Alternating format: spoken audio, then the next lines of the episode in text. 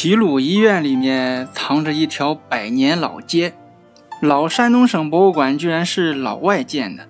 解放济南城时，陈毅元帅下令一定不要轰炸这个建筑。小韩说：“济南马上就来。”今天说说济南的广志院街。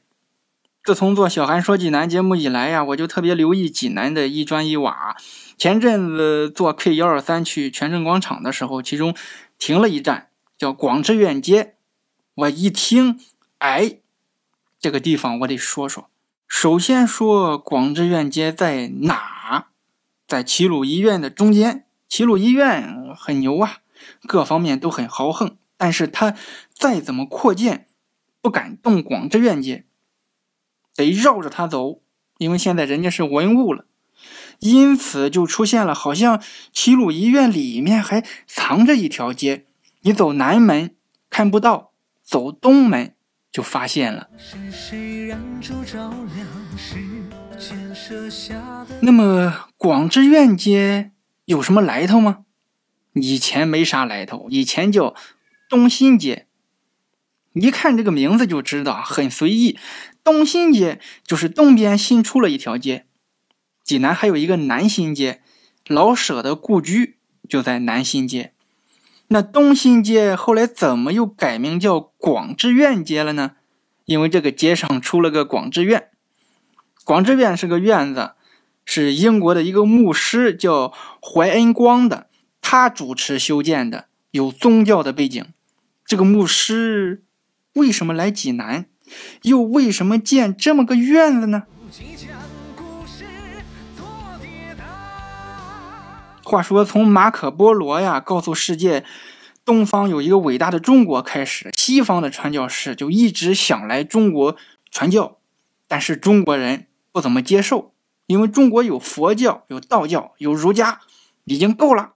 直到鸦片战争后，中国败了，传教士才被清政府认可。你们是大爷，你们爱干啥就干啥。所以，英国是首先。在烟台进行传教，后来又将传教的基地搬到了青州。得进一步进入内地啊，想要影响整个山东，就得来济南。所以就到了济南，来了得有地盘，就建了个广智院。广智院，广智是推广智慧的意思。因为这个院子很阔气，算是个地标，所以这条街也就改名叫广智院街了。要说这些传教士也很聪明，想要让中国人接受他们，首先想到的是要服务百姓，因此他们就建学校、建医院、建博物馆，先打开百姓的思维，让他们了解这个世界很大，还有很多好东西，其中我们就是最好的东西。于是广智院就重点打造成一个博物馆。让大家来参观，瞧瞧新鲜的空档呢，顺便渗透下西方的文化。广智院长宽都近百米，占地一万多个平方，中间是陈列室，左边是阅览室，右边是研究院，后面是布道堂。主体建筑十五间，不但空间高大，而且展览区又长又连续，开阔又敞亮，通顺还紧凑，充分利用了。自然通风采光，设计和布局简直是完美，这在中国建筑史上占有重要地位。场馆很给力，那么展览的物品也很出色，有动物、植物、矿物、天文、地理、技工、卫生、生理、农产、文教、艺术、历史、古物，共十三个门类，展品万余件，分两千余组，采用了展橱、镜框、挂图等多种展览方式。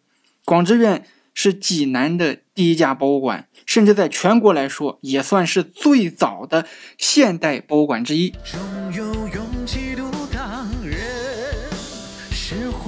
广智院的影响力很大，来参观的人很多，老舍呀、胡适啊这些名人也都来参观过广智院。根据牧师馆长的记载啊，一九零九年就有二十一万人参观，三年后有二十三万人。参观，包含官员、学生、妇女等各类人群吧。到了一九三零年，人太多了，超过了四十万人，这相当于当时济南城人数的总和。为了保障广志院能够正常游览，需要限制人数。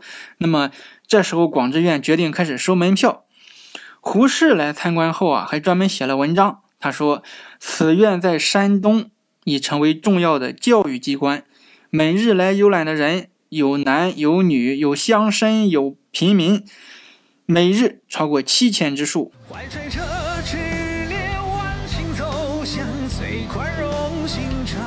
后来，当解放军解放济南时，陈毅元帅还专门下令：注意，一定不要轰炸广志院，要保护它，那是无形的财富，是华东地区的瑰宝。在战乱年代。能从军队领导那里专门下命令，可见广志院在中国的重要地位。到一九五二年，山东省政府决定要建一个山东省的博物馆，就将这个任务安排给了山东自然科学教育研究院。研究院一听，当即决定就是广志院了。大家都去过嘛，那就是博物馆的设计，展厅大，采光好，回字形设计，游客走一圈。左右手就把所有展品都看一个遍，不落下展品，也不浪费时间，太棒了。于是，他们就派出了二十多个人进入筹备工作，把广志院的展品就给处理了。比如自然展厅有一个长颈鹿标本，什么长颈鹿啊，一锤子就把脖子敲断。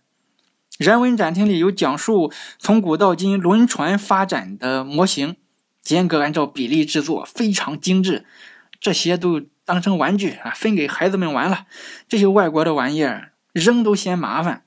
经过紧张的清理工作，广志院的空房子算是腾出来了。然后就把山东省的文物放进去，从此这个地方就成了山东省博物馆。老省博就是广志院。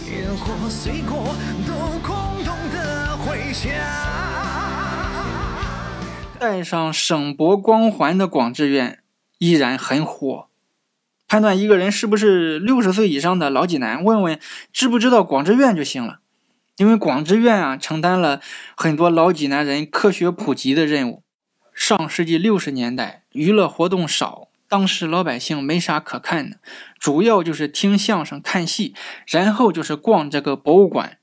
省博和省医学院举办过一次医学展。展出的是燕子李三的大腿标本，轰动济南啊！后来，他们还一次大胆的展示过关于性的自然史，很多年轻人都奔着这个性去了。到了才发现，展出的都是动物和植物的性，里面只有一张男女一起娱乐的平面剖析图，就这也让年轻人大呼过瘾。都不敢看，还不想走。到最后轻轻心与夕阳仍留在身上直到二零一一年，经石路上的省博新馆开放，这里就关闭了。后来就很少有人知道广志院了。广志院只是广志院街上的一颗明珠。这条街上还有很多值得说的，比如齐鲁医院。他不是新人，也是老济南。一开始是传教士开设的一个诊所，诊所呢既看病也招收学生学医。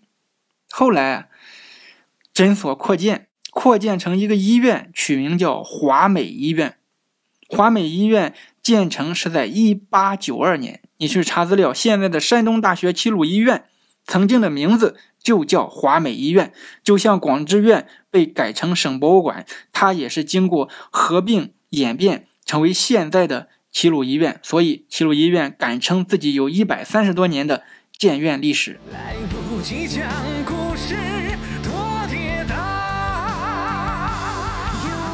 广志院街一条暗淡的小巷子，目前很少有人知道了。这种巷子在济南多的是，都有各自的故事。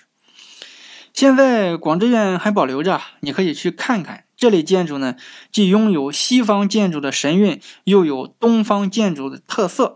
这并非是什么高级设计师，呃，融合了什么建筑美学啊，其实就是没办法。你想啊，老外要盖房，只能找来东方的瓦匠。西方人这么说，这个地方一定要 wonderful。东方瓦匠这么盖，啊，这个地方给你整个阿龙西竹，你要不喜欢抠个大狮子，我也会。最终搞出来的形状上是西方的建筑，细节处理上啊，啊都是东方的风格。其他的文化融合其实也都是一个原理。你有啥想说的呢？评论区下方留言吧。小韩说济南有点小内涵，咱们下期见。